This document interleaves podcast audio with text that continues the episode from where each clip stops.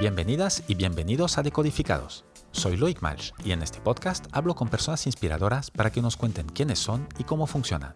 En cada episodio, emprendedores, artistas, deportistas te compartirán ideas concretas que podrás aplicar en tu vida diaria.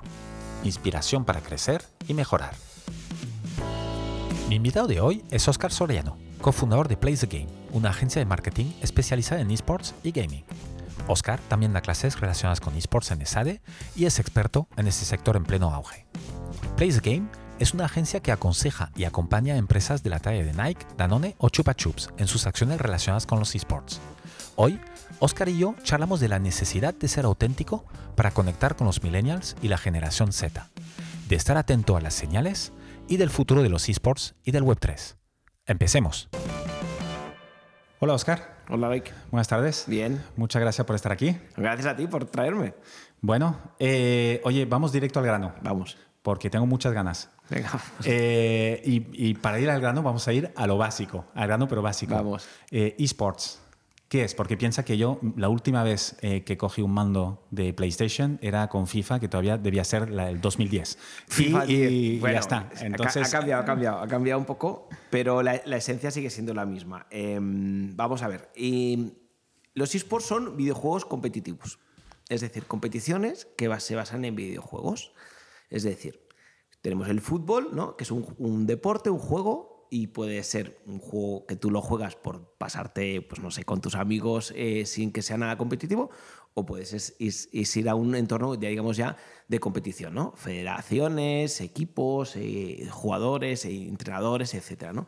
Pues con los videojuegos es lo mismo, ¿no? Es decir, mucha gente, o mejor dicho, casi todo el mundo, juega en un entorno just for fun, o sea, ya por pasárselo bien, pero entonces hay una pequeñísima porción de gente que es muy buena y que juegue en un ámbito competitivo. ¿Por qué? Porque son muy buenos. Entonces se han creado unas estructuras competitivas alrededor de aquí, donde tenemos eh, ligas, donde tenemos equipos, donde tenemos... Y luego ya entraremos en, en tema de equipos, si queréis, pero es un entorno muy profesional. No, no, no es 100% profesional, pero puede ser muy profesional.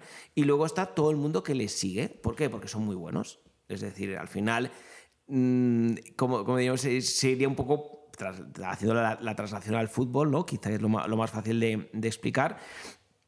Es la gente no suele ir a ver más que a sus hijos cuando son eh, juegan en infantiles, alevines, etcétera, pero sí que va a los equipos, a los campos de primera división, ¿no? Pues esto es un poco lo mismo, ¿no? Tú juegas por pasártelo bien y ya está, pero cuando eres muy bueno la gente te sigue y te sigue y te, y te ven, ¿no? A veces ve- te veo la cara, ¿no? Y a veces parece sorprendente, ¿no? Y dices, oye, para jugar a videojuegos eh, te pagan. No, no, no es que solo me paguen, sino es que eh, tengo quizá un fisioterapeuta, vivo en una, en una gaming house, que podría ser como una, pues eso, ¿no? Una, una casa donde están todo, todo el equipo tipo la Masía del Barça, por ejemplo, y donde tengo fisioterapeuta, tengo un chef, tengo psicólogos, etcétera, etcétera. Tengo nutricionistas que me obligan a, a- a comer bien, tengo entrenadores personales para hacer deporte físico, no solo en, en videojuegos.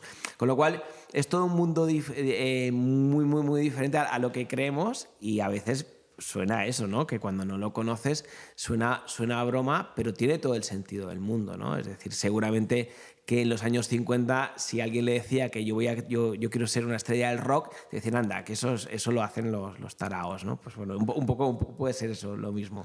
es, eh, de hecho, esta mañana, cuando le comenté a mi mujer eh, que, que te iba a entrevistar y un poco le dije, y me dijo, pero ¿cómo, cómo que los, los siguen? ¿Cómo que siguen a gente que juega? Y, y- y yo es lo primero que pensé también, pero sí que es verdad que es, cuando estaba preparando la entrevista, hice el paralelismo con el fútbol y dije, mm, pues mira, el fútbol no deja de ser un poco lo mismo. A mí me encanta jugar a fútbol, eh, juego, pero también, eh, ya cuando era más joven, eh, me, gusta, me gustaba mucho mirarlo. Las dos no son incompatibles, ¿no? Y es exactamente lo que dices. Vas a ver gente que juega mucho mejor que tú. Exacto. Y entonces disfrutas mirándolos. Exacto. Aunque nos parezca, y seguramente por, por falta de, por ignorancia o por falta de, de práctica o de estar, o por la edad que tenemos, También. eh, eh, el tema boomer, pues mira, tiene, tiene esto, eh, nos parece alucinante, cuando te paras a pensar, no lo es tanto. Y me imagino que, igual que el fútbol, el tema es que esto genera dinero, que al final es esto, el, el- cuando te pagan es porque generas pasta, ¿no? As- as- Así es y no tiene más, ¿no? Sí, es verdad que hay, un gap, hay un gap generacional y, y es, y es obvio, ¿no? Pero porque es normal, es decir, probablemente los que empezamos a jugar a videojuegos, yo empecé a jugar desde que tenía, no sé, me acuerdo, como 4 o 5 años, yo ya jugaba a videojuegos, ¿no? En un Spectrum 48 y, y, he ido avanzando. Pero sí que es verdad, es que muy probablemente en aquella época, o mejor dicho, cuando tienes 20 años, eh, te desconectas, ¿vale? Porque...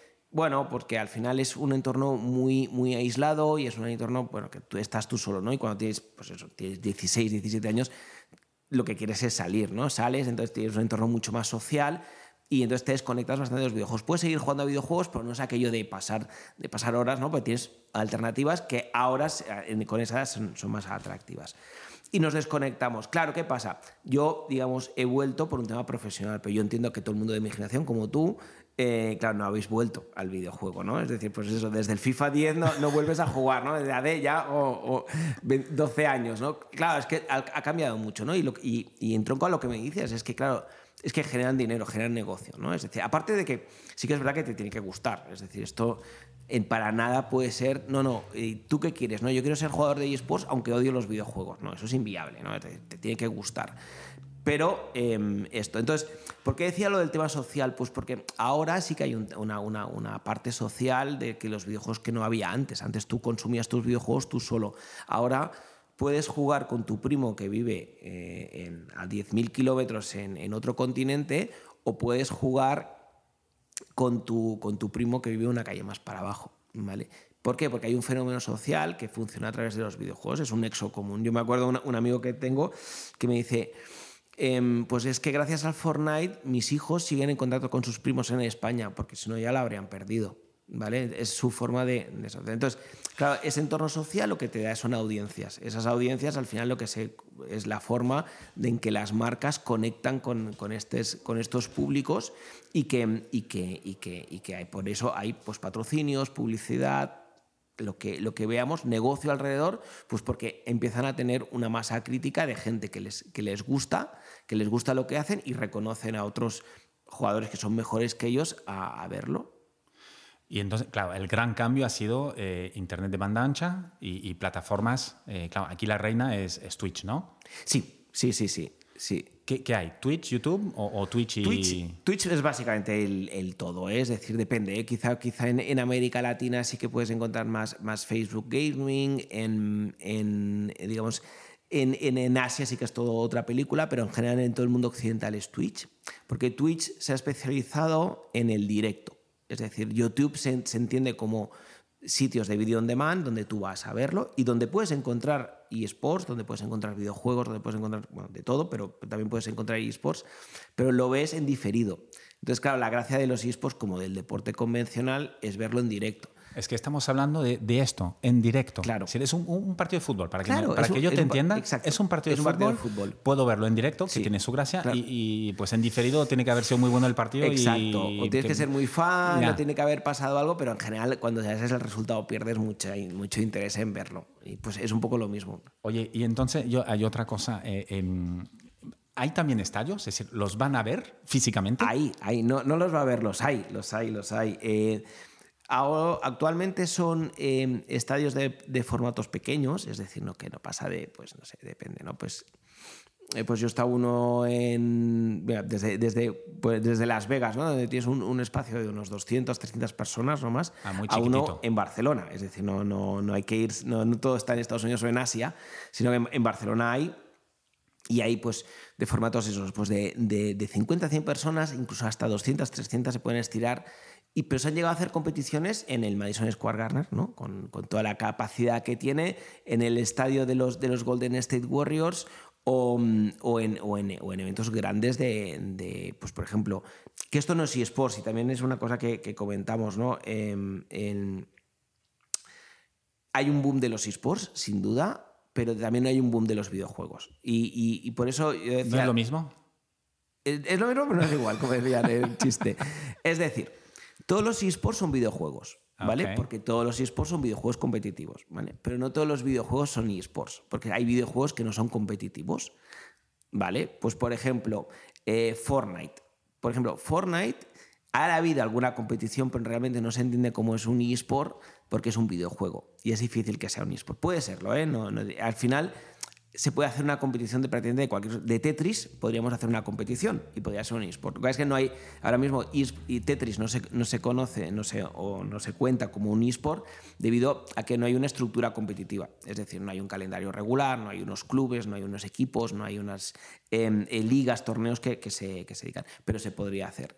Pero, por ejemplo, el que muchos padres conocerán como Roblox o, Fortnite eh, o Minecraft no son eSports ¿Se podría hacer alguna cosa con.? Se podría hacer, pero en general no lo son. Pero generan mucho contenido. De hecho, el 80% del contenido que hay en Twitch no es competitivo, son videojuegos.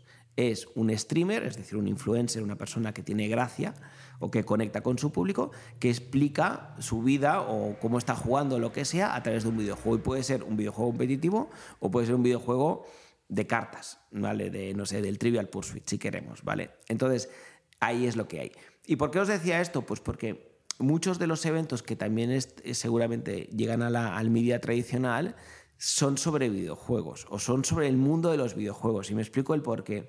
En junio eh, se hizo una velada de boxeo en el, Palau Olímpico de Badalona con 3.000 personas sold out y con un millón de personas en, streaming. Eh, más o menos, ¿eh? seguramente fueron más, pero bueno, se llegaron a, un millón. Em, y no era el boxeo lo que, lo que era importante, era que todo era la comunidad de los videojuegos. Eran influencers que se, que, que, se peleaban, pero se peleaban en, en un sentido deportivo, ¿eh? con boxeo, con reglas y con árbitros y con buen rollo. Em, que estaban ahí, etcétera, etcétera. Y eso no son ni esports, ni incluso ni videojuegos, porque era boxeo, boxeo real, ¿vale? físico, digamos. Es el que eran influencers, bueno, gente de los que, que eh, juegan y tienen eh, millones de seguidores y tal, que se pusieron en un ring a pelear, a, bueno, a tener, a hacer boxeo. No, no, boxeo de verdad, ¿eh? Y de, alguno, alguno se fue con la cara marcada. ¿Hubo algún caos? Sí, creo, sí, sí, sí, sí, creo que, creo, creo no, no técnico, pero creo que algún caos por puntos sí. Incluso Bustamente, el, el cantante, eh, estaba ahí y, hubo alguna una buena pelea, alguna buena pelea de chicas, sobre todo, que pelearon muy, muy bien. Pero quiero decir, eso al final no son ni videojuegos ni son esports. Eh, son el mundo de los videojuegos. ¿no? Claro, se ha creado todo una esfera, un universo y tal, que incluso genera contenido y genera pues, momentos así fuera de lo que es el, el, inicio de esto, la base, ¿no? Nadie está jugando en los videojuegos, nadie mira o castea, ¿no? Como dicen, que cuando comentas un, algo que están jugando, ya ves que bien, bien, has hecho los deberes, ¿eh? bueno. ¿Y, ¿Y, a quién se le ocurre montar esto? Pues a Ibai, que no sé si lo, si lo, lo conocéis. he, hecho deberes. Ya es, Yo sí, pero explícanos quién es. es. Ibai, Ibai es un, pues mira, era un chico que le gustaba los videojuegos, ¿vale? Él el, y él entonces es, eh, lo llamaron para, para, ser caster de la LVP. La LVP es la Liga de Videojuegos Profesional. Sí, vamos, vamos a tener que ir eh, poniendo ahí definición, glosario, a, los, a, los, anglicismos porque... Venga, vamos. Entonces, el caster es el que retransmite, el que retransmite las partidas de, de videojuegos, ¿no? En, este caso. Y las comenta. Y las comenta, sí. es un comentarista, de, del partido. Manolo Lama, vamos, por decir algo. del, del, del, eso. Y entonces, entonces era un chico que tenía mucha gracia y que conectaba muy bien con el público, ¿no? Y, entonces, poco a poco, bueno, pues él, fue dejando ese mundo y creando su, propio, su propia forma de, ver las cosas, ¿no? Entonces, es, es, una persona pues, que tiene muchísimo éxito en, en, en, Twitch, que tiene mucho éxito en, redes sociales, que la gente lo sigue y tiene un magnetismo especial. Bueno, entonces él eh, se ha asociado con, con Gerard Piqué, con el, con el futbolista del Barça, y han creado un proyecto conjunto eh, que, tiene muchas vertientes y una es esta, ¿no? Eh, que es una, una, velada de boxeo. Pero es que en medio ha hecho otras, y esta es una cosa que, me gusta explicar, que es un mundial de globos. Un mundial de globos ya, ya suena broma. Y esto es, esto, es, esto es muy freak, pero para que veamos un poco la, de la importancia de que el, videojuego ya no es solo un, entretenimiento, sino que va un poquito más allá. El Mundial de Videojuegos, para hacerlo corto, es... Eh, eh, un día estaban Piqué y, y Ibai viendo... El, Mundial de Globos, el mundial de videojuegos. El Mundial de, Globos. De, globos, de globos, de globos. Un globo de toda la vida de los niños, ¿no? De los que hinchas. De los que hinchas no, que no, podía tocar el suelo. Vio unos chicos americanos que jugaban a eso, a que el globo no podía tocar. Y era un vídeo de YouTube. Y los dos dijeron, vamos a montar un mundial de, globos. Eh, venga, pues lo, montaron, ¿no? En muy, poco tiempo lo montaron, entonces hicieron un mundial donde cada había como uno o dos que representaban a cada país, ¿no? Eh, pero mundial lo hicieron en Salou, en Por Aventura, y vino gente de casi todo el mundo. Eh, entonces, es, entonces se, dedicaron a eso. Entonces el globo no podía tocar el suelo y ganó uno. Y ganó el, representante de Perú, que encima además el presidente de, la República de Perú lo, le escribió un Twitter para felicitarlo. Como, sí, bueno. Eh, bueno, entonces es lo mismo. Entonces eso no es, no es un videojuego, no es un eSport. Y, pero ¿por qué, ¿por qué lo comento? Pues porque una semana después, en la ESPN, Charles Barkley, Shaquille O'Neal y en un programa de baloncesto se pusieron a jugar al, globo porque lo, habían visto lo de Ibai. Cuidado, pobre globo. sí, estos dos. sí, exacto. Sí, o pobre suelo cuando caen. Em, pero pero es, para mí es, para eso es lo, que, lo que, a lo que vengo, ¿no? Es decir, al final estamos acostumbrados a que las tendencias vienen de Estados Unidos o de Asia, ¿no? Y de aquí las recogemos. Y, y, aquí es diferente. Es decir, al final em, un español ha creado un concepto, ¿vale? Es verdad que era de unos americanos, pero es verdad que lo ha hecho grande y lo ha hecho potente, eh, ha, creado, ha creado un concepto y que están hablando de, él Shaquille O'Neal o Charles Barkley, ¿no? Dos grandes estrellas de, la NBA, ¿no? Entonces, ¿por qué queremos decir? Al final, los videojuegos y los esports eh, tras, tras em, trascienden un poco al, propio sector del videojuego, es decir, va, va mucho más allá, ¿no? Es decir, Em, los artistas, los cantantes, quieren estar en el territorio de los videojuegos, quieren estar con, gente de videojuegos. ¿no? En, esta velada de Ibai de boxeo que decíamos, pues habían, pues esto, ¿no? Bizarrap, que era súper famoso ¿no? con Quevedo, etc. Y estaban, estaban ahí y, fueron a actuar, y por lo poco que yo sé, entiendo que fueron a actuar gratis. ¿no? Entonces, ¿por qué? Porque quieren estar en, el territorio de videojuegos. Es, decir, ya el, territorio de los videojuegos, igual que en, mi época, eh, eh, era no sé si coincides tú conmigo, que, también era para freaks, para nerds. ¿no? Era, el, que a este, a este nivel, claro. No, tenía mucho recorrido social, estaba claro. Eh, ahora se ha convertido en justo lo contrario, ¿no? Ya no es que sea plenamente aceptado, sino que todo el mundo quiere acercarse a ello, ¿no? Y nosotros lo vemos con compañías o con, o con grandes compañías que quieren acercarse porque entienden que esto ya no son eh, los gorditos frikis eh, encerrados en su, sótano que solo comen pizza que, la gente cree, ¿no? saben que es mucho más allá.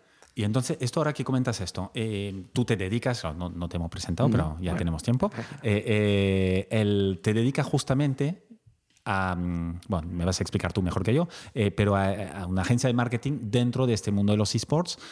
Y entiendo que ya tienes algunos casos de éxito tal, de grandes empresas. ¿Cómo, se acerca a esto? ¿Qué, qué, tienen que hacer eh, una, pues yo sé, una gran empresa que quiere relacionarse con esto? Em, contratarnos. No, Para empezar, el primer paso es este. No, no, fuera coña. No, em, primero, sobre todo, em, tienen que, que, entender que, que tienen que venir aquí desde, desde una mirada, digamos, limpia. Es decir, todos entendemos que las compañías están aquí para llegar a las audiencias, ¿no? No, les gustan los videojuegos, como tampoco les gusta el fútbol o la música, es decir, las compañías son lo que son, ¿no?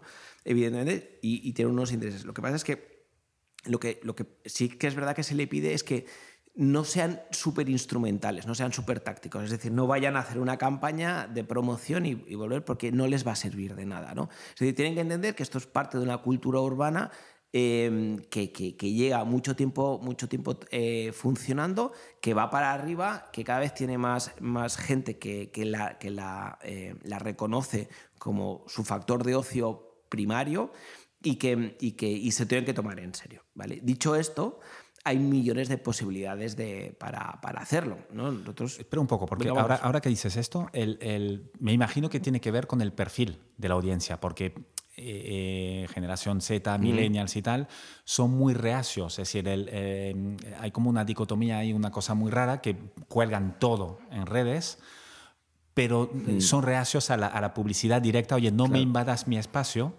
que es privado, aunque lo vean millones de personas, pero no quiero que una marca lo invada, ¿no? Un poco va por ahí, ¿no? Lo que comentas de la... absolutamente bien leído. Sí, es así.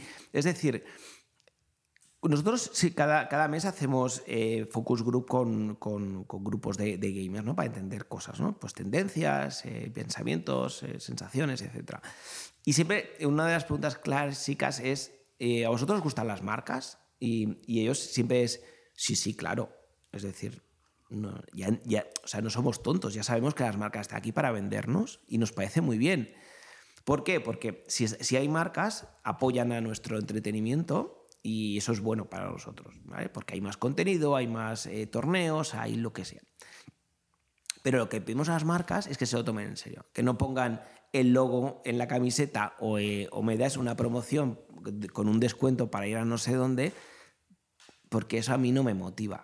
véndemelo bien, ¿vale? Lo que ellos le piden al final un poco la esencia es véndemelo bien y yo te compro. Y nosotros lo hemos visto, ¿no? Como, como, como haciéndolo bien las cosas funcionan. Y hemos visto también como haciéndolo mal las cosas no, no, no funcionan para nada. Pues dame ejemplos. Venga, va, pues mira, por ejemplo, nosotros en 2000 21, parece que cuando dices eso parece que, vaya a hablar mucho. No, pero es que en, en, en, en este sector se da una cosa que todo pasa muy rápido, ¿no? Parece, desde que creamos la agencia en 2016, parece que ya han pasado seis décadas, ya han pasado seis años, pero es verdad que, de hecho, de hecho se dice que en los esports se cuentan los años como los perros, ¿eh? Por, por cada año siete. por siete. pero bueno, no, en 2021 lanzamos... con HBO eh, la, la, nueva, la nueva edición de Rick and Morty, ¿vale? Que es una serie de, HBO em, y entonces lo, lanzamos a través de, los videojuegos, es decir, utilizamos un equipo para, lanzarla.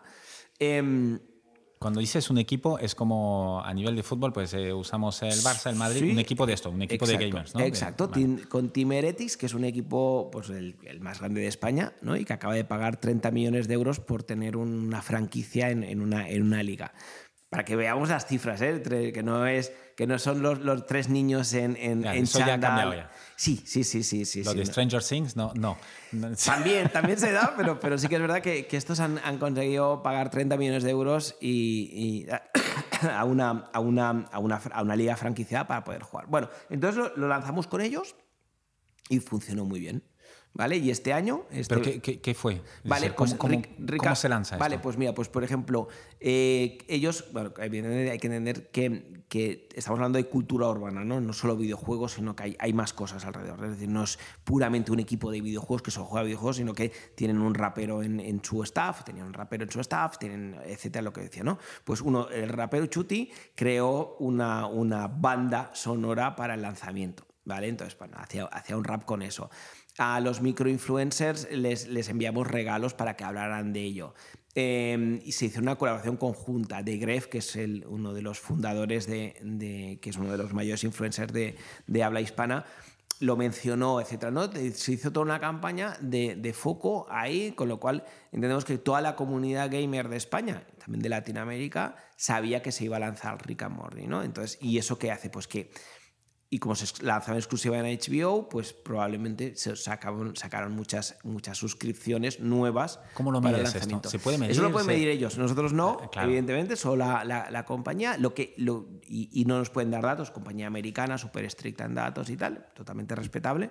Lo que sí que está claro es que hemos repetido este verano con el lanzamiento de la precuela de, de, Juego de Tronos, es, mal no habrá ido. Mal no habrá ido, mal no habrá ido.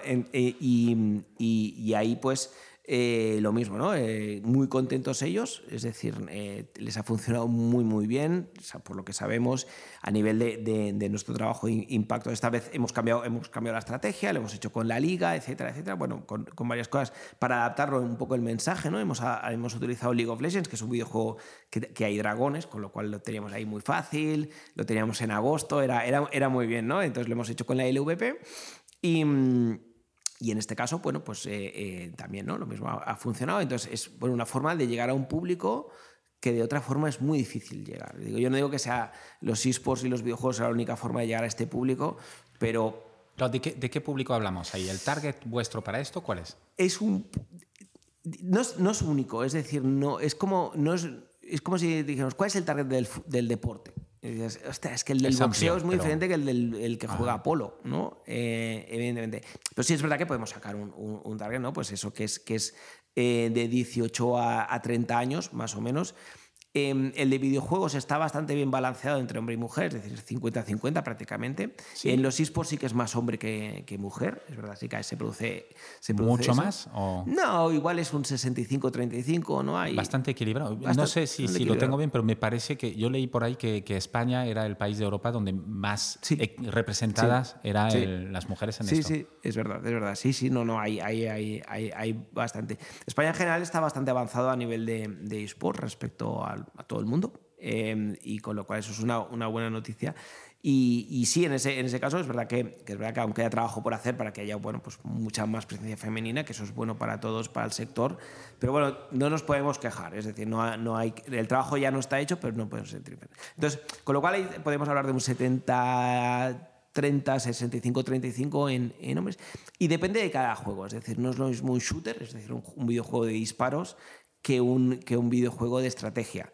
No es lo mismo un videojuego de deporte que un videojuego colaborativo. ¿no? Eh, entonces ahí, ahí, va variando, ahí va variando. Pero, pero sí que es verdad que en general es, eh, tenemos eso. Y a nivel de, de, socioeconómico está un poco por encima de, de las medias, por, por edades. Eh, lo, cual, lo cual es un caramelito para las marcas. Claro, Claro, es un caramelito para las marcas. Y les ha costado, les ha costado, porque cuando empezamos en 2016 nos miraban en plan de, bueno, estos frikis a ver cuándo se van de aquí. Ah, pero ahora ya parece que ya lo han entendido, ¿no? La constelación de marcas que hay ahora es increíble comparado con hace solo seis años. Hace solo seis años pretende estaban las marcas, lo que se llama endémicas, es decir, pues marcas de, de, de, ordenadores, de periféricos, de telcos, etc. Y ahora pues encontramos marcas pues desde Louis Vuitton a BMW o Mercedes, ¿no?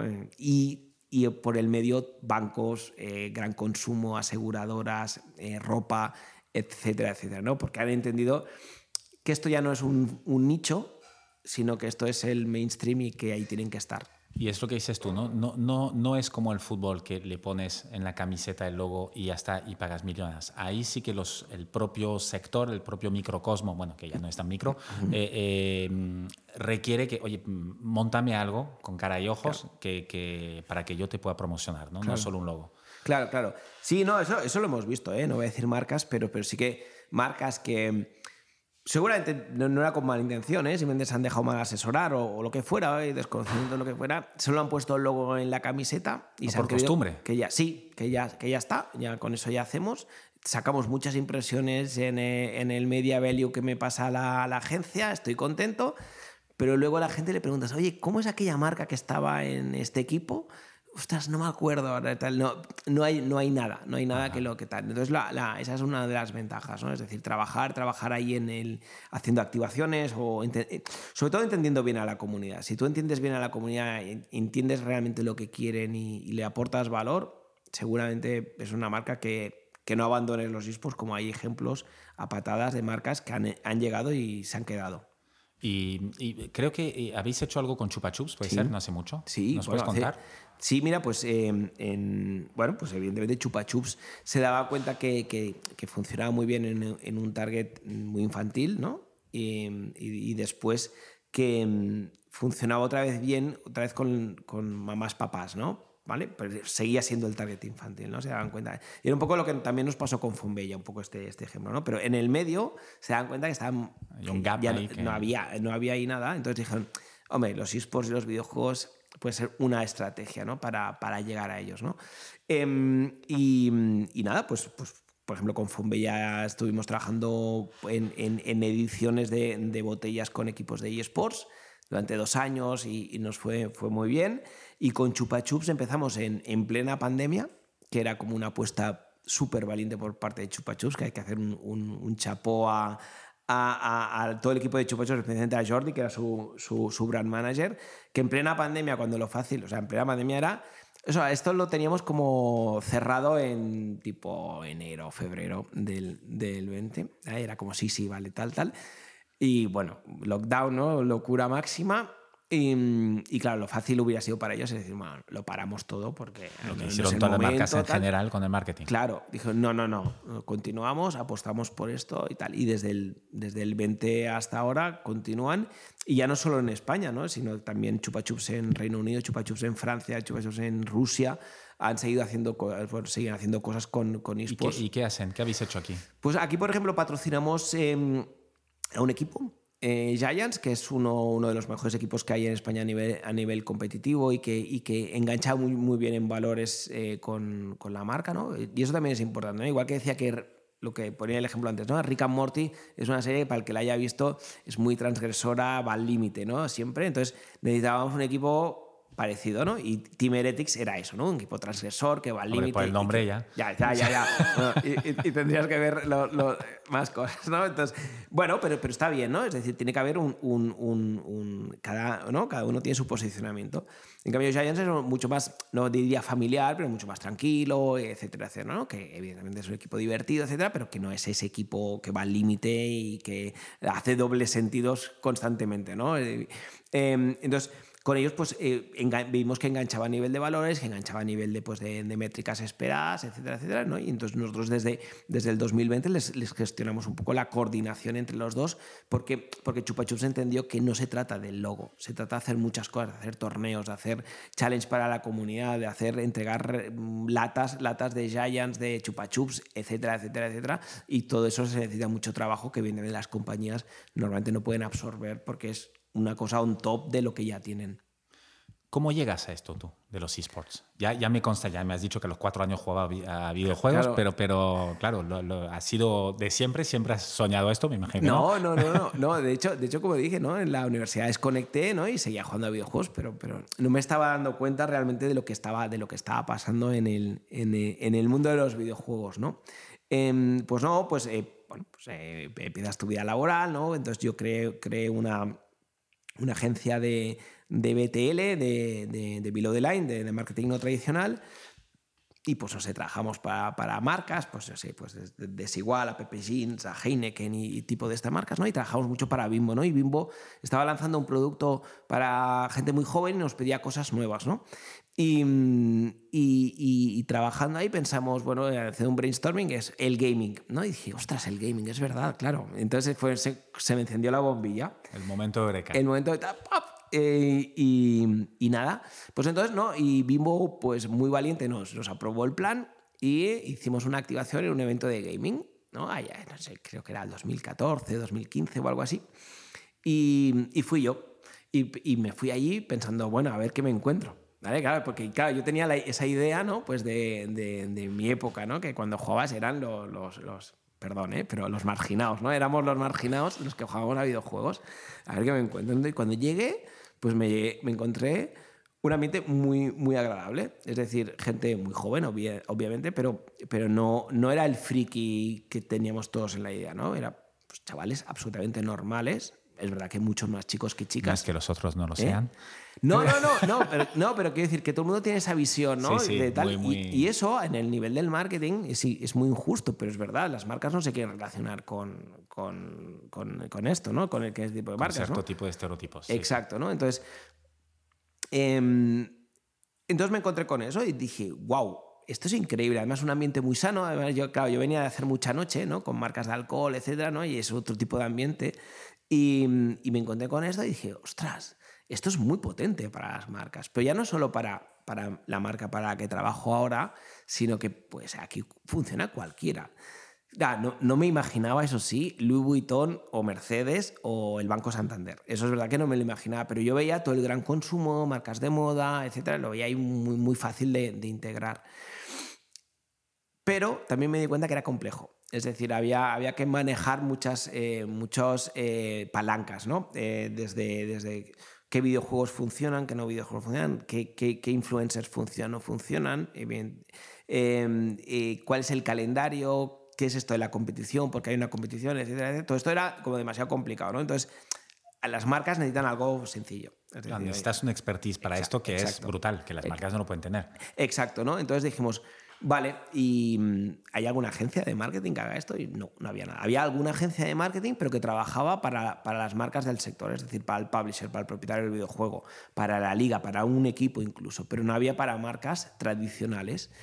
Entonces dijimos, bueno, pues vamos a crear nuestra, nuestra propia agencia, ¿no? Y, ahí empezó Play the Game como una, una agencia para ayudar a los departamentos de marketing de las marcas tradicionales a entrar en, en, en este territorio de forma fiable y sobre todo a poder operarlo en el tiempo, que también es otra de las complicaciones, ¿no? Tú puedes entrar, lo que hablábamos antes de, la marca, ¿no? Yo pongo el logo en la camiseta y ya está, y, ya está. Bueno, está bien, pero necesitas, continuar. Claro, necesitas continuar.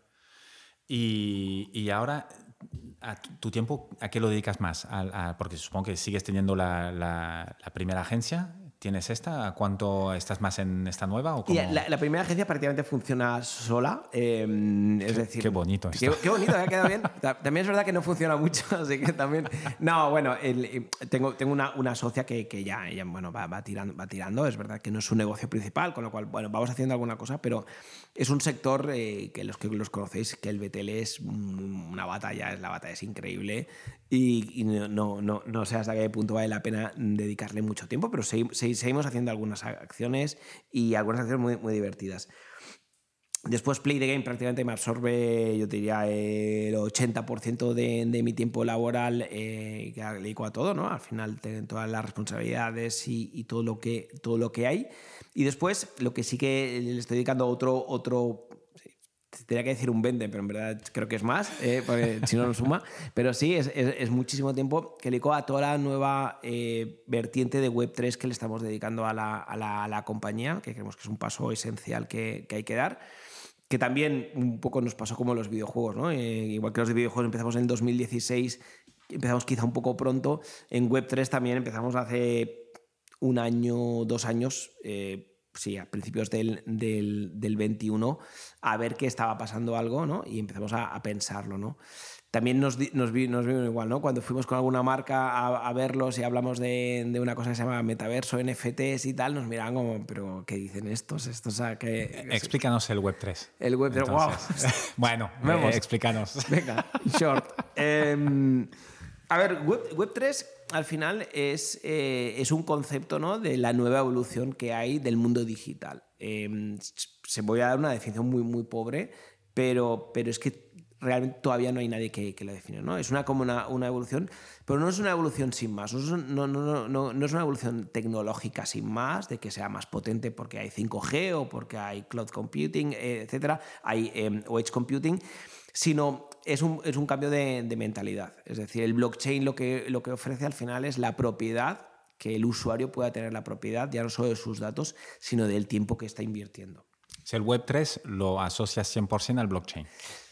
Yo sí, no todo. Es verdad que hay, hay, hay, partes que no tienen por qué funcionar con, con, con blockchain, pero yo sí que lo, lo, lo, lo denomino todo un poco que va todo en el mismo saco, aunque no es lo, no es lo mismo, porque al final el gran, el gran cambio, el gran cambio lo, te lo ofrece el blockchain, ¿no? por toda la, la, tecnología que, que, que, supone, ¿no? el concepto filosófico también.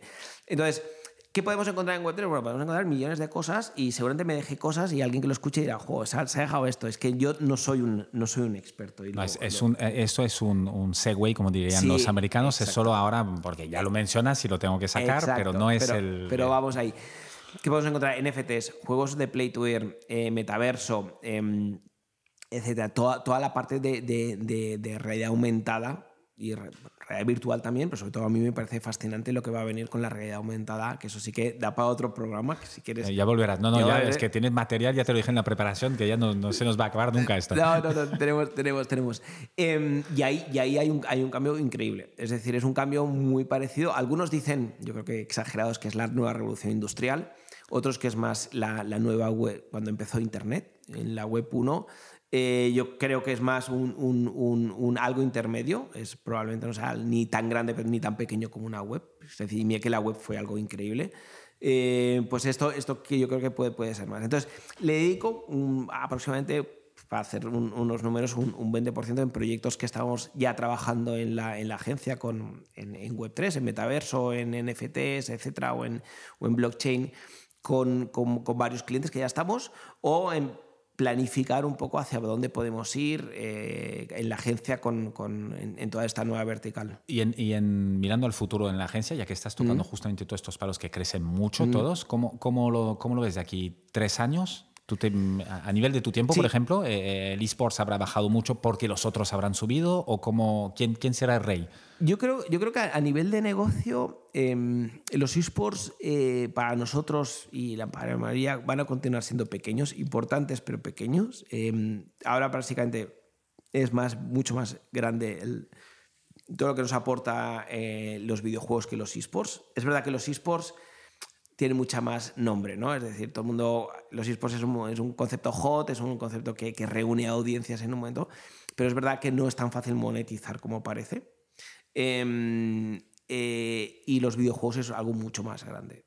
Es decir, pero mucho, bastante, bastante más grande. Entonces, los videojuegos, tal. De aquí tres años, probablemente toda la parte de Web3 haya crecido muchísimo, pero continúo, continúo siendo optimista con, el, con la parte de, de barra videojuegos en, en que sea un, un, aporte importantísimo, ¿no? Porque hay mucha gente que no, le está costando y le va a costar dar el paso a Web3 por todas las fricciones que hay pero que sin duda, sin duda, poco a poco va a ir aumentando y va a aumentar exponencialmente. Y cuando haya según noticias de estos grandes hitos, tipo Apple lanza o eh, el banco X eh, te permite pagar con cripto y tal, todo esto va a hacer cambiar y que va a hacer que mucha gente por, por, fuerza entre, entre poco a poco ahí. Y evidentemente, donde está la gente, está la audiencia, están las marcas. Porque tú ves esto factible, que en breve, pues, eh, bueno, hay, hay, un país, me parece El Salvador, ¿no? Sí, Salvador. Eh, que puso como moneda sí, nacional el el Bitcoin. Bitcoin. Sí. No quizás en el mejor momento. Ya, bueno. eh, pero tú lo ves claro esto a medio, corto, medio plazo, que se democratice el uso de, de Bitcoin o de otra moneda virtual. Bueno, sí, eh, sin, sin duda, no, sin duda. ¿eh? Es decir, al final eh, creo que no hay, no, hay, no hay vuelta atrás. Es decir, eso, eso sin duda es mucho más eficiente para según qué cosas, para otras no, pero para unas son, son mucho más eficientes y creo que no hay vuelta atrás. Y sobre todo, eh, podía pensar, no, de este es de como filosóficamente no hay vuelta atrás porque es mucho más eficiente, pero es que todos los bancos, eh, todas las grandes tech están empujando para, para, ir para allá. Unos más, unos menos, unos de forma más aparente, otros de forma menos aparente, pero todos. Es decir, todos los grandes bancos están montando eh, eh, estructuras para, para responder a, a, los desafíos del blockchain y, y de las criptomonedas, aunque y metiendo lo contrario. Con, ¿Y con, con, con, qué objetivo? No lanzando su moneda, sino no. ser compatible con la que existe. Claro, no, no. O... Es decir, para ellos les da igual operar en dólares que en euros, que en Bitcoin o que en lo que sea. Simplemente lo que pasa es que es verdad que hay un tema de regulación y que evidentemente un banco no es, no es mi compañía, que yo soy mucho más, mucho más flexible. Ellos, ellos evidentemente necesitan un tema de regulación, ¿no? Pero la regulación llegará será buena, será mala para el sector, lo que, lo que sea, pero llegará y, y, y, es, y, es, de aquí poco empezaremos a ver muchas cosas relacionadas con, con, con, el blockchain en la vida, en la vida, en la vida, digamos, pública normal, como le queramos llamar, y cosas que no nos vamos a dar cuenta que tienen blockchain y que ya están funcionando con blockchain y que no nos estamos dando cuenta. ¿Algún ejemplo de la previsión? No te quiero. No, no, no. Sí, no, pues, pues, por ejemplo, no sé, un, por ejemplo, transacciones que ahora mismo necesitamos un intermediario, eh, no las vamos a necesitar con un intermediario. Eh, es decir, compro una casa, com ¿necesito notario o no? En, entre, entre, podrías no necesitarlo. O sea, es decir, es muy factible que no lo necesitaras, pero evidentemente la regulación está y la regulación te va a hacer que, que lo necesites. Eso está claro pero podrías no hacerlo. Es decir, por ejemplo, en Reino Unido no hay notarios. Entonces podrías comprar una casa en, en, con blockchain, en con blockchain. un contrato, porque al final es un blockchain, contrato. para que la gente lo entienda, es un, un contrato. Bueno, es una tecnología que apoya un contrato, es decir, que, que sí, permite sí. un contrato que se, que se hace entre dos personas, Exacto. con Exacto. el apoyo está encriptado de tal manera que es casi bueno, eh, imposible de corromper, ¿no? O eso Eh, dice. eh, exacto, es, es, imposible de cambiar. Es decir, es público, es totalmente público. Es, por ejemplo, tú imagínate que tú, yo te vendo un coche de segunda mano, una bicicleta de segunda mano, y yo te digo, no, no, la bicicleta está increíble, ¿vale? Eh, y, tú, y tú me la compras. Evidentemente siempre hay un riesgo de información. Tú no tienes toda la información. En cambio, si tenemos, por ejemplo, toda el historial de la bicicleta, de los kilómetros que ha hecho en blockchain, ¿vale? Es pública. Tú me puedes decir, mira, esta es la información, estas son las veces que le he cambiado las ruedas, que he tenido un golpe, que no sé qué, bla, bla, bla, lo que sea, y aquí está todo. Con lo cual, el comprador tiene toda la información, ¿vale?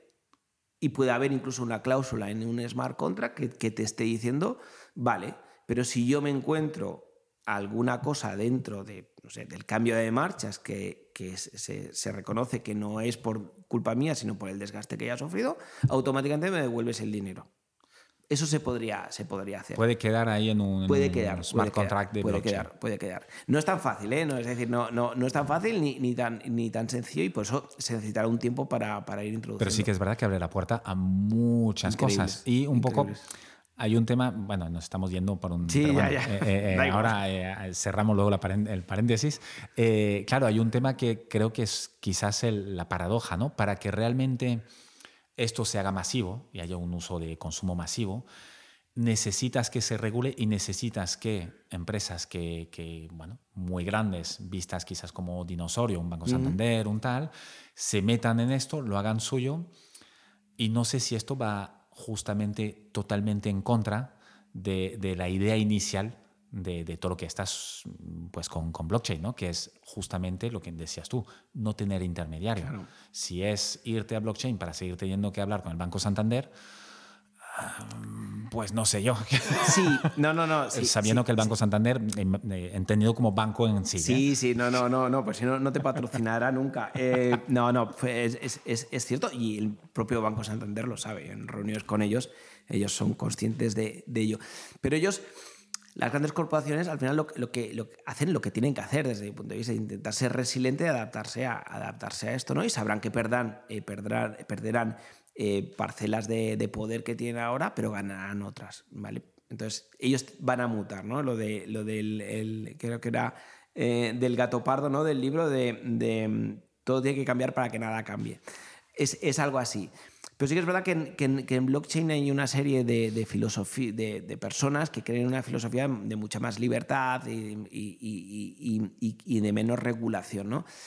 Entonces, estos al final Claro, sí que es verdad que se, encontrarán con, se encontrarán con esto, pero sí que es verdad que podrán guardar unas parcelas también de poder suyo. Es decir, porque, porque habrá un momento donde, donde es totalmente anónimo en según qué transacciones. Entonces ahí es donde se tendrá un reducto. Un, un, reducto. Yo creo que es, sea un poco como Internet, ¿no? Internet nació de una forma de, bueno, happy flower, ¿no? De, de todos. Información para todos. Información para todos, libre, gratis, etcétera y todavía se, sigue conservando, pero hay una parte que, entre comillas, a los ojos de los pioneros de Internet se ha pervertido por las grand techs o por lo, por lo que sea y ha cambiado. Pero todo puede seguir siguiendo coexistiendo ¿no? en, un, en, un mismo, en un mismo Internet, en una, en una misma forma de, de, ver las cosas. Oscar, volviendo a los esports y gaming, eh, porque lo otro ya lo trataremos en otro episodio. Eh, yo hay una cosa que me, me, me preocupa como padre, tengo dos niñas de 10 años. Me consta que, bueno, ya me comentabas antes que tú tienes una de 8.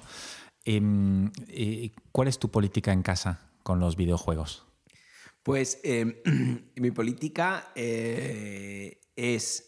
Clara, claramente, no, me, me, reía porque al final es verdad que con, mi, con, mi, mujer, con mi santa esposa, eh, tenemos grandes discusiones sobre esto, ¿no? Pero, me, parece que esto es, es, es común. Es común, en, en, toda la, en toda la humanidad. En toda la humanidad. Eh, entonces, eh, lo que ella ha decidido, no, eh, no lo, que, lo que hemos decidido es. Em, evidentemente, como, como cualquier niño, le encanta jugar a videojuegos. Y si tú lo dejas ahí, estaría 24 horas, ¿no? Como, supongo que como las como nos ha pasado a, nosotros. y como les va a seguir pasando, ¿no? Porque están cada vez mejor diseñados y porque son atractivos y por, y por bla, bla. Entonces, lo que es es puede jugar los fines de semana, ¿vale? Un par de, un par de horitas durante todo el fin de semana, tres. Es decir, no hay, no hay una forma, pero algo que no sea excesivo. Es decir, no, no es eso, ¿no? tiene tal. Lo que sí que es verdad es que, por otro lado, es que sí que le vemos el potencial de los videojuegos en el plano educativo. Es decir, está muy bien que se entretenga jugando a cualquier videojuego a pasar el rato, y está muy bien, no pasa nada, pero también hay, unos videojuegos que le pueden ayudar a formarse de forma eh, ya, no solo, ya no solo a relacionarse em, socialmente, sino pues podría aprender inglés, por ejemplo, con un, videojuego, podría aprender matemáticas. De hecho, ahora mismo estamos en una campaña con uno de nuestros clientes que es, que es G2A, que ellos ahora lo que hacen es, son unos vídeos educativos, tanto para padres, madres, eh, como educadores, ¿no? De la, ventaja de los videojuegos y la parte, digamos, práctica, ¿no? Es decir, cómo, cómo profesores están enseñando matemáticas a través de videojuegos. ¿Vale? ¿Cuál creéis que es el, el, ratio de aceptación por parte de un alumno que te enseñe matemáticas con Fortnite que con una pizarra en blanco? Obvio. ¿Vale? No falta ni preguntar. Está, sí, sin duda, ¿no? Y de acuerdo, me, me acuerdo un meme que, es, dice, los videojuegos, los mejores profesores de inglés desde los años 80. ¿vale? Es decir, ya sé que es tu sector, ¿eh? pero, pero, pero, sí que es verdad que yo estuve trabajando mucho tiempo en, un proyecto para enseñar, enseñar eh, inglés a través de videojuegos. Y claro, me he encontrado con muchas dadas y me encontré con ese meme que dije, es que ¿Para qué voy a seguir? solo con que ponga eso es que no, no, tiene duda. No, pero se puede aprender, ¿no? Y hay palabras o, expresiones, etc. Yo no, digo, yo no digo que puedas aprender inglés con, con videojuegos. Pero puede ser una, eh, lo que te haga querer saber más. Exacto. Y sí que dice, oye, por necesidad necesito pues, eh, educarme más con este, con este tema. un ayudante o, un complemento, ¿no? Es decir, sin, sin, duda. Entonces, como vemos esto, sí que eh, le, hemos apuntado a una extraescolar de, de, que empiece a introducirse muy, de forma muy, muy liviana eh, y muy superficial a, a, picar código a través de, de Minecraft. Okay. ¿Vale? ¿Por qué? Porque el Minecraft le, le, divierte, el Minecraft se puede hacer, pero con el Minecraft también puedes aprender cosas, puedes aprender las bases de la arquitectura, bases de matemáticas, ¿vale? Porque tienes que sumar cuadrados o multiplicar cuadrados y ve la importancia de la división, etcétera, etcétera, etcétera. Todo esto se puede aprender. O, por ejemplo, con Fortnite enseñan las parábolas, a calcular parábolas, ¿no? Porque disparan y disparan al aire y caen, ¿no? Pues gracias, a, gracias a eso, pues el estudiante puede tener un interés de ¿para qué quiero calcular una parábola? Pues bueno, pues porque, porque te lo, te lo, te lo ves que tiene un, un, un, fin, ¿no? Entonces, esa es un poco la, la, política, es decir, no puede, no puede jugar a videojuegos porque le va a quitar tiempo entre semana eh, y el fin de semana puede jugar. No, no, hay, no hay un control, no hay un horario, etcétera, pero sí que, sí que es verdad que, que creemos que tiene que estar limitado porque tiene que hacer otras cosas. Y te lo un gamer. No, pero porque, y, porque lo sabes tú bien, porque es muy adictivo. Y te, no te das cuenta, ya has estado ocho horas delante de una pantalla y, ah, mira, ocho horas y llevo dos nada más. Exacto, y, no es lo mismo cuando tienes 30 años que cuando tienes 7, 8. sí, sí, obviamente. Em, eh, justamente con esto de la educación, también eres profesor. Sí. O, eras, o sigues siendo. voy, haciendo, Claro, eh, eh, ¿cómo, ¿cómo surgió esto? ¿Y dónde, ¿Y dónde das clases? Pues eh, nada, pues me, vinieron, yo creo que la primera clase me, pidieron hacer una masterclass eh, para alumnos de, específicos de eSports, ya cuando ya había un, digamos, una primera academia, ¿no? eSports Professional, que ya, que ya daba un curso de eSports para business, y me pidieron hacer una masterclass y la di. Y al año, a la siguiente edición me dijeron si quería ser profesor titular del, del módulo en el módulo de marketing y, lo di y, entonces, bueno, pues desde ahí pues llevo, no sé, creo que ya son 10 eh, ediciones, o sea, 5 años ya dando, dando, clases ahí y luego me pidieron que fuera director de, un máster, del máster de IEBS, de, de eSports, es un perfil mucho más business, etcétera. Y, ahí, pues bueno, pues soy director y profesor de, de ese máster y después voy dando clases esporádicamente pues en, en, en, varias escuelas que me piden pues básicamente eSports, blockchain o cosas así, relacionadas con el business. Eh, ¿Y cómo te formas tú? Porque, claro, eh, no, no, quiero insistir, pero tener la, edad que tienes, te has metido en un mundo que conocías de pequeño, mm. pero claro, mm, se tiene uno, uno tiene que, entender ¿no? esto. Hay dos cosas, hay un tema generacional y también tengo que entender el, sector, los juegos, el, el gaming, el eSports. Exacto. Pues em, nada, uno, uno es una, una formación autodidacta, es decir, qué funciona, qué no funciona en, los videojuegos. Es decir, pues, pues ves, ves, muchos vídeos, ves muchos eh, reportes, etcétera, etcétera, esa, parte. Después hice un curso en la Universidad de California sobre esports, que yo creo que fue el primero del mundo que, que se hizo. ¿no? Yo estuve aquí en la primera o en la segunda edición que, que, se, que se hizo hace ya, pues no sé, yo calculo que era 2017, 2018. ¿Fuiste allá o fue online? No, era online, era online. Online. Em, no, 2017, porque en 2018 sí que fui ahí y estuve tres meses haciendo también clases, etcétera, de, tomando clases, mejor dicho, de, de varios ámbitos. Y, y, entonces, bueno, pues de, de, seguir y, dar, y dar clases, eh, etcétera. Pero ahora mismo, por ejemplo, he tomado un curso de. Eh, hace en, sobre, sobre metaverso y realidad virtual de la Complutense de Madrid durante pues, tres meses, cuatro meses, he estado viendo clases y entonces era, era curioso, ¿no? Porque en un sitio das clases y en otro, en otro tomas y además era muy bueno porque una de las personas del staff de, de, las clases había sido alumno mío y, y ahora era yo su alumno, ¿no? Era, era muy gracioso y, y, muy bien, la verdad, que, que realmente era una experiencia muy, muy buena. Oscar, eh, ¿cómo definirías el éxito para ti? ¿Cómo es el éxito? Bueno, claro, depende de lo que entendamos por, por éxito. lo que tú quieras profesional, Lo, que sea. Yo al final, yo creo que es, al final es, es, superar eh, o acercarte muchísimo, muchísimo a tus, a tus expectativas, siempre y cuando que las, tus expectativas en el ámbito que sean, sean lo suficientemente ambiciosas pero realistas. El, en este éxito tiene... Eh, eh, ¿Tú crees en todo? Bueno, porque ya hemos visto que tienes una historia y no hemos hecho toda la historia laboral, eh, eh, eh, ni mucho menos, pero tienes mucha experiencia, has hecho muchas cosas. Em, ¿Qué crees, qué rasgo tuyo es el que te ha permitido pues, tener esta trayectoria y tener este éxito, con, me imagino con los, los, fracasos de por camino, como nos pasa a todos?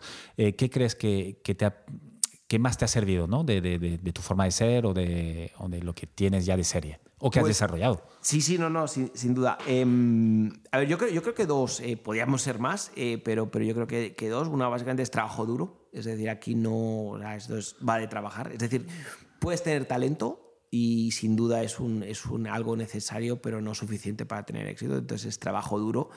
Eh, y después un poco de, de honestidad ¿no? y, y, lealtad.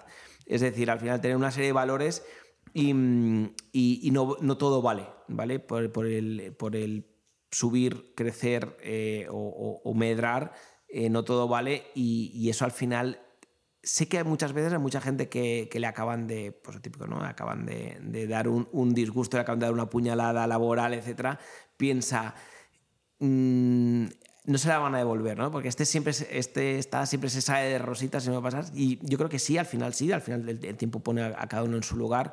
Y yo creo que al final la honestidad es, es algo básico y, generar lealtades, ¿no? Generar, si, tú eres leal, vas a generar lealtades, ¿no? Y a nosotros, bueno, a mí me ha pasado que mm, en épocas complicadas, al final, eh, el hecho de, de, no tener cadáveres en el, en el armario, al final de, de, tener un equipo que es leal a ti porque tú eres leal a ellos, en te, ayuda en momentos de, extrema gravedad y, te, pueden, te pueden ayudar muchísimo.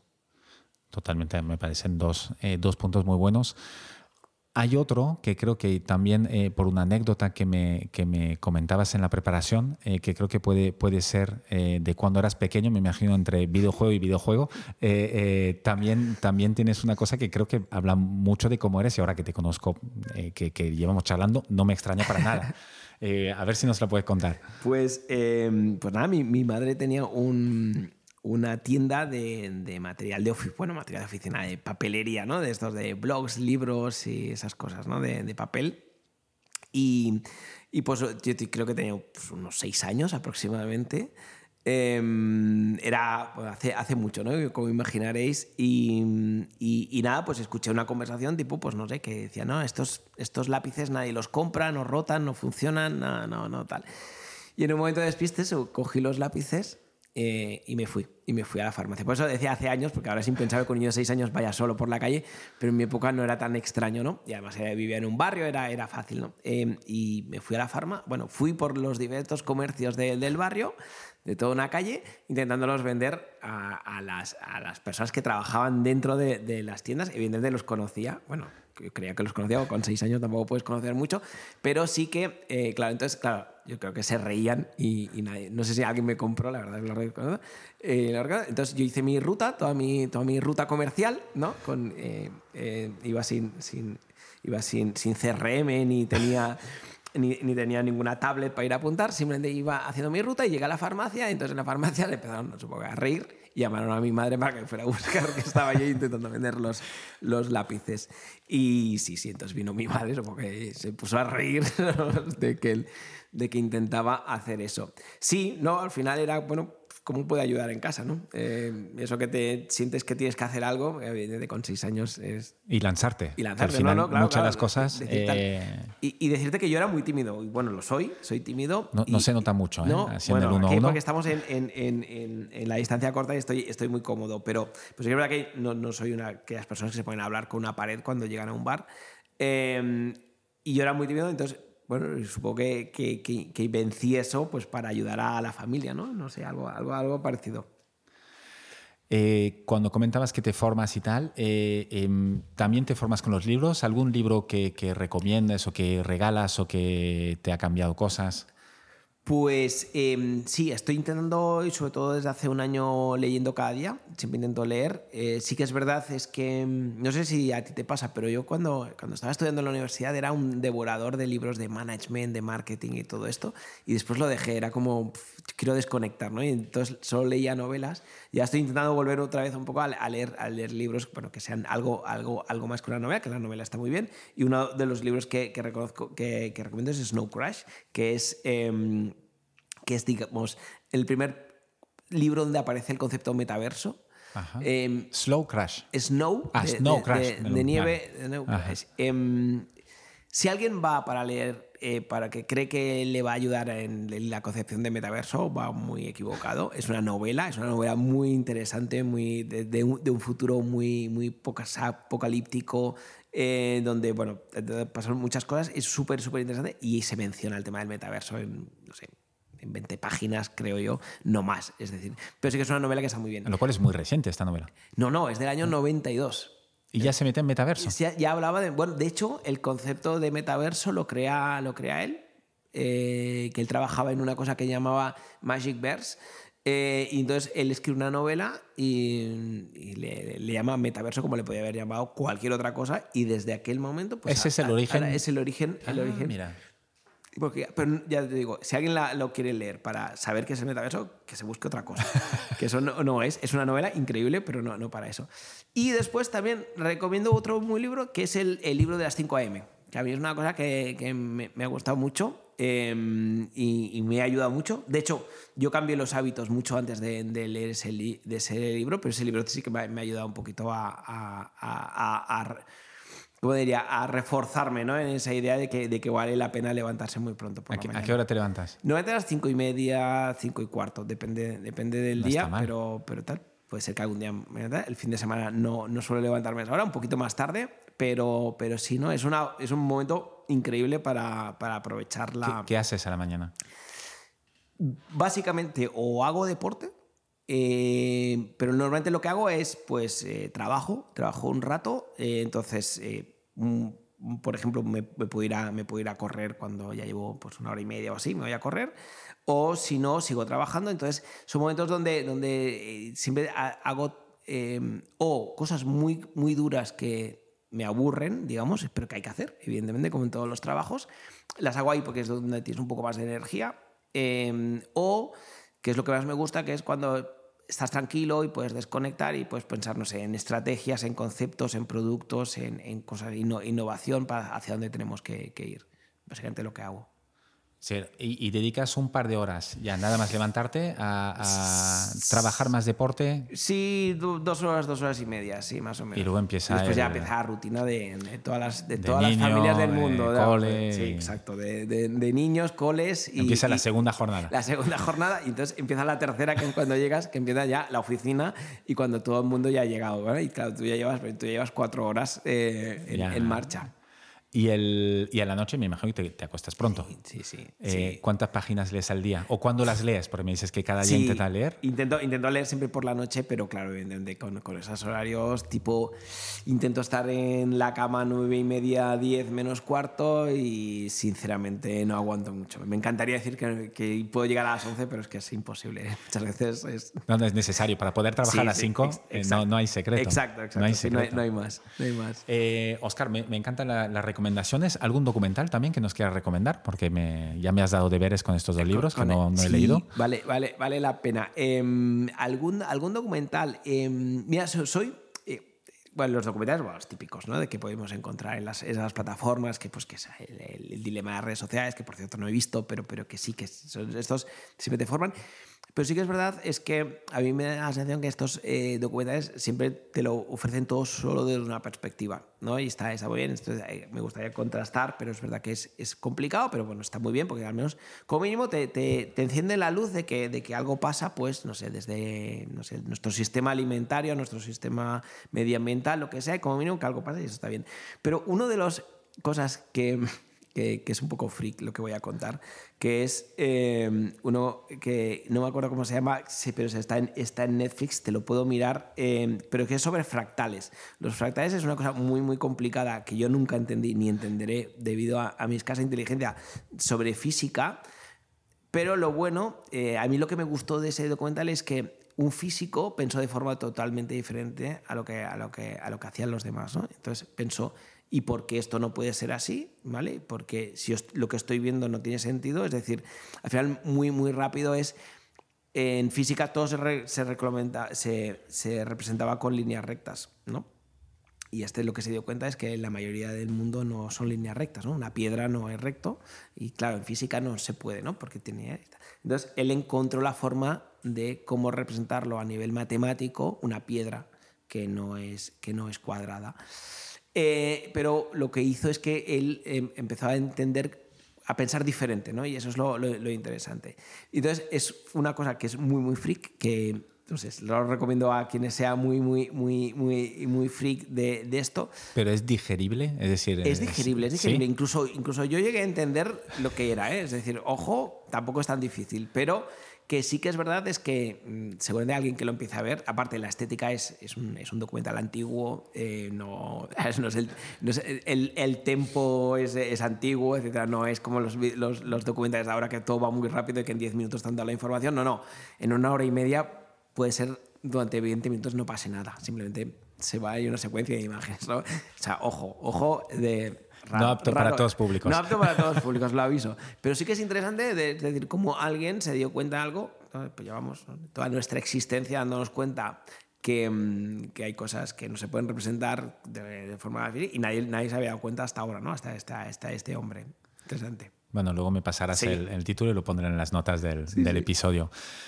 Oscar, última pregunta de esta primera sesión. Em, si, si, pudieras eh, poner delante de todas las escuelas eh, de España o incluso del mundo un mensaje, si tuvieras una, una lona gigante eh, para que todo el mundo, que los que entran y salen primero y todos los que pasen delante lo puedan ver, ¿qué, qué pondrías ahí? ¿Qué pondría? Em, orientado a, a, a, lo que tú quieras. Ah, yo a, los, a, los, profesores, bueno, en general la comunidad educativa, pues no creo que sea, solo sea culpa de, los profesores, creo que es de todo el, sistema como está montado. Y ya, como tú bien dices, no solo en España, sino en cualquier sitio del mundo o en casi cualquier sitio del mundo, creo que el sistema va dos pasos por detrás de lo que pide la sociedad. Es decir, em, estamos, eh, estamos, estamos eh, utilizando sistemas que son muy, muy antiguos, que yo creo que no se han dado cuenta que los chicos, las chicas, han evolucionado un montón eh, y que eso no les motiva. O sea, no les motiva una pizarra en blanca. Eh, no voy a decir qué, pero mi hija el otro día estaba, estaba yo estaba viendo qué, qué, le estaban enseñando y era, es que es imposible que preste atención a esto, es que, ¿cómo, cómo, cómo le va a decir, no? Era, es, es, increíble. Entonces yo, yo creo que hay que pensar diferente, ¿no? Y, por ejemplo, yo sé que hay, hay yo sé que no es culpa de, de los profesores, ¿no? Y lo que decía antes de que hay un profesor que está dando eh, enseñando matemáticas a través de videojuegos, ¿no? Pero es, es, una gota, una mini gota dentro de un océano.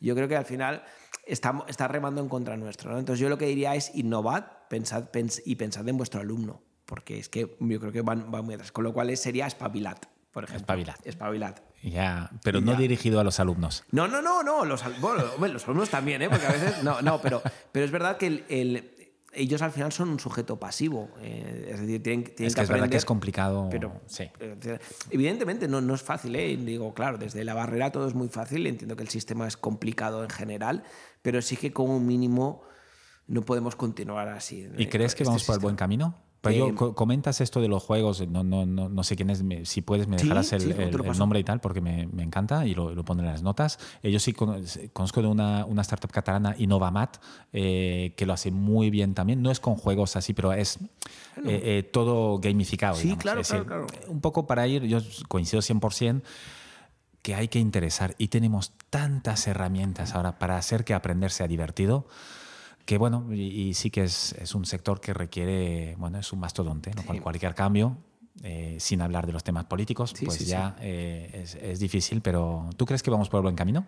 Sí, vamos por el buen camino, pero yo creo que muy demasiado lentos. Es decir, la, la, pandemia yo creo que, bueno, y tú lo sabes mejor que yo, ¿no? Hizo como un cambio que hizo que todos, que todo, todo cambiara, ¿no? En el sector educativo, relación con el, el educativo, y eso es bueno, ¿no? Porque fue como un shake, ¿no? Pero sí que es verdad que Hemos ganado años con esto. ¿eh? Hemos ganado años, pero, pero hemos, otra vez nos hemos vuelto como a parar. Me da la sensación que se ha vuelto a parar todo y de que, bueno, volvemos otra vez, no a la casilla de salida, a ver, igual hemos avanzado cuatro, cuatro pasos, pero sí que sí que evidentemente algo, algo hemos ganado, pero que falta, falta, falta mucho. Seguimos siendo a la velocidad del documental que recomiendas y no los documentales de Netflix de ahora, ¿no? Exacto, exacto, sí. buena, buena analogía, ahí le has dado, ahí le has dado. Bueno, Oscar, muchísimas gracias. Ha sido un placer. Me lo he pasado muy bien. He aprendido muchas cosas. Gracias a ti. Y pues ya dejaré. ¿Cómo, cómo se te contacta si, si nos escucha alguien que el Banco Santander ya estás en contacto, pero no sé, hay más bancos que te quieran contactar? Siempre, estamos en contacto, pero no son mis clientes. con, lo cual, con lo cual estoy ya está abierto a otros. No, em, pues LinkedIn, Oscar Soriano y creo que no hay. O sea, sí que hay, hay muchos Oscar Soriano. pero pondré tu link directo a este en el LinkedIn, no, no, tu perfil. Oscar-Soriano en, LinkedIn y, creo que que es el el, único perfil que, que, de LinkedIn que es así. Y si no, nos encontramos, si no, Play the Game en, Google y nos encontraremos. Genial. Muchas gracias. Gracias, Está muy a gusto. Gracias. Chao. Chao. Muchas gracias por haber escuchado este episodio hasta el final. Te quiero pedir una cosa más antes de que te vayas. Puntúa el podcast y ponme un comentario. Te tomará solo un minuto y me ayudará un montón para poder continuar con más entrevistas inspiradoras. Hazlo ahora, que ya sabemos todos lo que pasa cuando lo dejamos para más tarde. Es muy fácil, se hace desde la cabecera general de Decodificados en Spotify, Apple Podcast o cualquier otra app donde estés escuchando este podcast. Nos vemos en el siguiente episodio. Mientras tanto, sé feliz y cuídate. Un abrazo.